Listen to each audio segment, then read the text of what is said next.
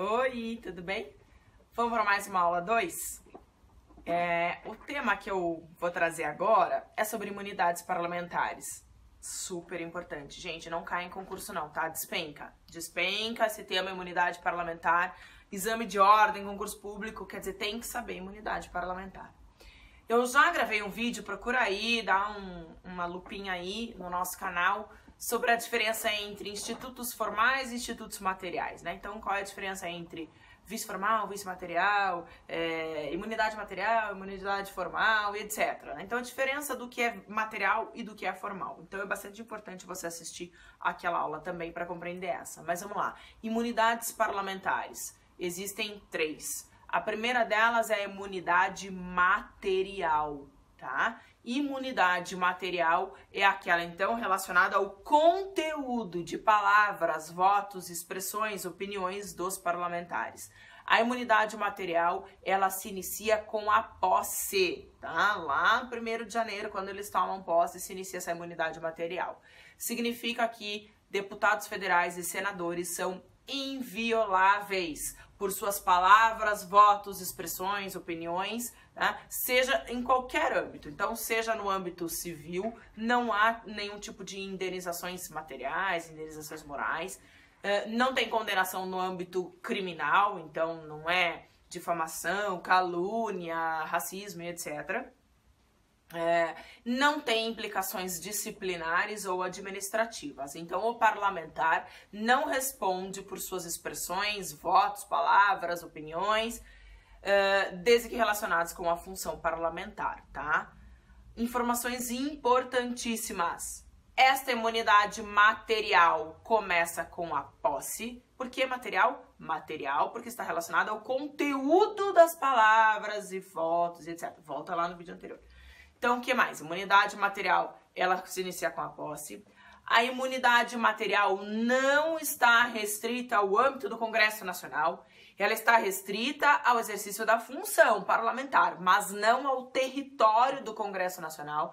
Então, o deputado que tem imunidade material não precisa estar dentro da Câmara, no senador não é dentro do Senado, não. Ele pode estar num resort, e a OAB já perguntou isso, ele pode estar num resort descansando, pernas para o ar, encontra um desafeto político e começa a ter um debate político, ele não responderá pelas suas palavras, ainda que de férias, ainda que num resort. Então, cuidado, não está dentro dos territórios do Congresso Nacional, tá? Bom, a segunda imunidade que tem os deputados e os senadores, deputados federais e senadores, é a imunidade formal. Só que são duas: a imunidade formal para a prisão e a imunidade formal para o processo. Vamos à primeira: imunidade formal para a prisão. O parlamentar, deputado federal ou senador, ele não será preso.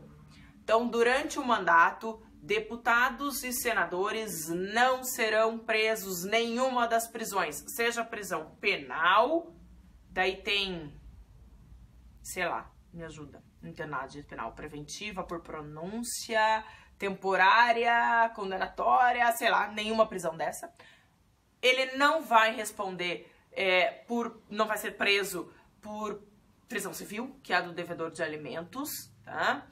É, com uma exceção. Flagrante. Se ele for pego em flagrante de crime inafiançável. Então não é só flagrante. Flagrante de crime inafiançável. Aí ele poderá ser preso. É a única exceção. A terceira imunidade é a imunidade formal para o processo. Significa que, olha, o parlamentar pode ser processado. O Ministério Público, por exemplo, pode fazer a denúncia contra parlamentar. A imunidade anterior que eu expliquei é que ele não será preso, mas ele pode responder processo. O Ministério Público pode denunciar, tá? Então, a terceira imunidade que fala agora é a imunidade formal para uh, o processo. Então, ele tramita o processo dele normal, o, o, Ministério Público faz a denúncia. Mas, como ele tem imunidade à casa, então, se é um deputado federal, a Câmara dos Deputados, se é um senador, o Senado, a casa, pode, por decisão da maioria absoluta, sustar o andamento desta ação penal que ele responde.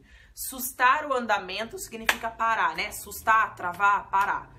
Então, o que significa que ele responde porque o Ministério Público denunciou, mas a casa pode decidir travar o processo. E aí o processo vai para o arquivo. Para tudo, não tem audiência, é, não tem atos processuais, parado, sustado, tá?